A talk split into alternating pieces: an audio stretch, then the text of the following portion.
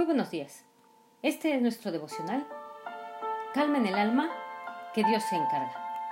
Estamos viendo nuestra serie Sobrevivientes, en donde vas a salir probado y tan puro como el oro, en cualquiera de las circunstancias que estás viviendo. La pandemia nos ha enfrentado con nuestra propia soledad, en la casa, en las calles, en las tiendas, en los hospitales. Es una tendencia natural que tenemos de sentirnos solos en medio de la prueba y que por alguna razón, a medida que la prueba avanza, nos vemos sin nadie alrededor. Creemos que también Dios nos dejó solos y es un sentimiento equivocado y si no lo sabemos manejar, se va apoderando poco a poco de todo lo que somos. Creer que Dios nos ha dejado solos en medio de la prueba nos lleva a llenarnos de sentimientos y emociones negativas, que nos estancan en nuestra intimidad con Dios. No enfrentar una situación difícil de la manera correcta nos lleva a sumergirnos en sentimientos equivocados y abandonar nuestra búsqueda constante de Dios.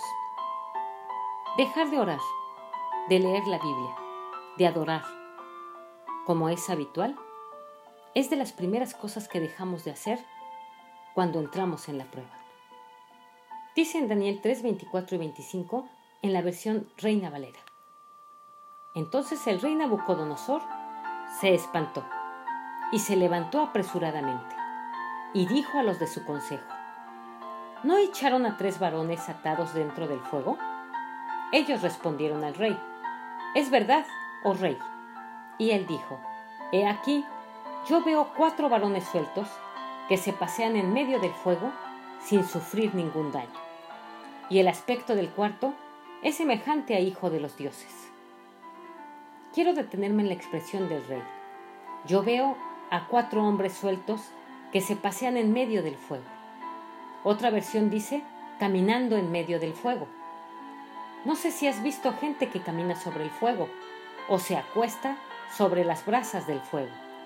No sé qué sientes cuando lo ves pero el sentimiento no es muy agradable. Es algo extraño lo que pasa en nuestro interior, por lo menos en el mío. Estos hombres se paseaban en el fuego. No era simplemente caminando, se paseaban allí. No los vemos corriendo, gritando agitados, saltando afligidos. Hubieran podido salir corriendo. Sin embargo, estaban allí, como si nada estuviera pasando podemos permanecer en las pruebas, caminar en ellas y movernos sin alteraciones, cuando somos conscientes de que el Señor está de nuestro lado cuando las atravesamos. El rey vio caminando a Sadrach, Mesach y Abednego y se sorprendió. Los arrojaron atados y ahora están sueltos y caminando. El fuego de la prueba lo único que hizo fue romper las ataduras que les habían puesto en sus manos y pies. Este es uno de los propósitos de las pruebas. Romper ataduras, quitar ligaduras, liberarnos de amarres que el enemigo nos ha puesto. Sadrach, Mesach y Abednego nos enseñan a mantenernos estables en medio de la prueba y a estar firmes en la convicción de que Dios está con nosotros, así como estuvo con ellos en el horno de fuego impidiendo que sufrieran algún daño. Dice en primera de Pedro 5:10, y después de que ustedes hayan sufrido un poco de tiempo, Dios mismo, el Dios de toda gracia que los llamó a su gloria eterna en Cristo, los restaurará y los hará fuertes, firmes y estables. El fuego de la prueba no es para dañarnos, sino para liberarnos estos tres jóvenes no sufrieron externamente y la presión interna que pudieron sentir en su alma fue momentánea, temporal. Dios usa estos tiempos para hacernos fuertes y estables ante cualquier situación. En la prueba que no te quedaste, te hizo más fuerte. En la prueba que no te caíste, te ayudó a permanecer. Te dio resistencia, tesón, fortaleza para permanecer.